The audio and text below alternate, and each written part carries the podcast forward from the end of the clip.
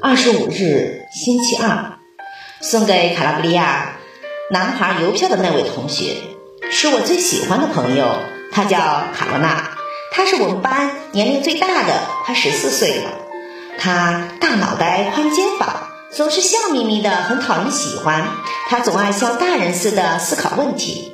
现在我已经认识很多同学。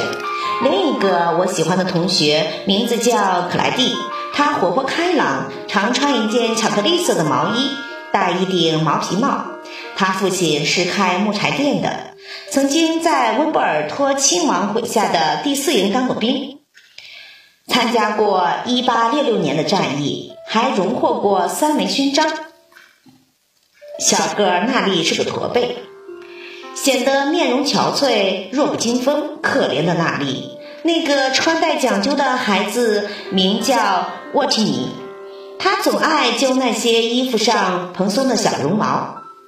坐在我前面的那个男孩，绰号叫小泥瓦匠，因为他的父亲是个泥瓦匠。他那圆圆的苹果脸上长着一个蒜头鼻子，他有一种特殊本领。学扮兔脸，别人都爱纵容他扮兔脸，然后被逗得哄堂大笑。他戴一顶软绵绵的小毡帽，不戴时就把它像手帕一样揉揉，塞进口袋里。小泥瓦匠边上坐着卡洛菲，他鹰钩鼻，小眼睛，身材细长，瘦骨嶙峋，常拿钢笔画像。火柴盒等一些小玩意儿，跟别的同学做交易，经常把课本上的内容写在指甲上，一边看。还有一个叫卡尔罗诺比斯的，是个神气十足的小绅士。我喜欢那两个分别坐在他身边的孩子，一个是铁匠的儿子，套着长及膝盖的大衣。脸色苍白，像是刚刚生了一场大病似的，总露出惊慌的神色，从来不爱说笑。另一个一头红发，一只胳膊吊在脖子上，垂在胸前，因为残疾而失去了活动的能力。听说他父亲到美洲去了，母亲靠卖菜为生。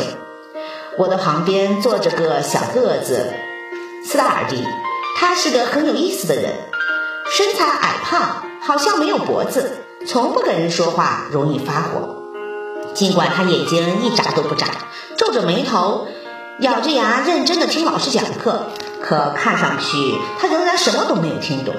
在老师讲课的时候，要是谁跟他说话，他第一次不理，第二次还是不理，第三次可要动拳头了。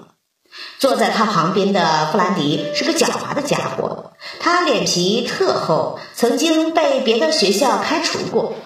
班上还有一对穿着相似相貌酷似的兄弟，他们都戴着卡拉布利亚式的帽子，帽子上面插着雉鸡的彩色羽毛。我们班最漂亮的要数德罗西了。这个小个子非常聪明，老师时常提问他，他总是对答如流。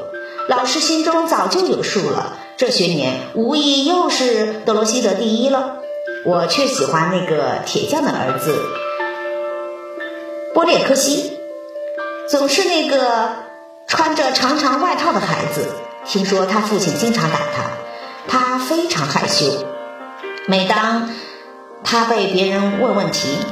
或者碰到了别人时，便眨着一双善良而伤感的眼睛，说一声“对不起”，就像他得罪别人似的。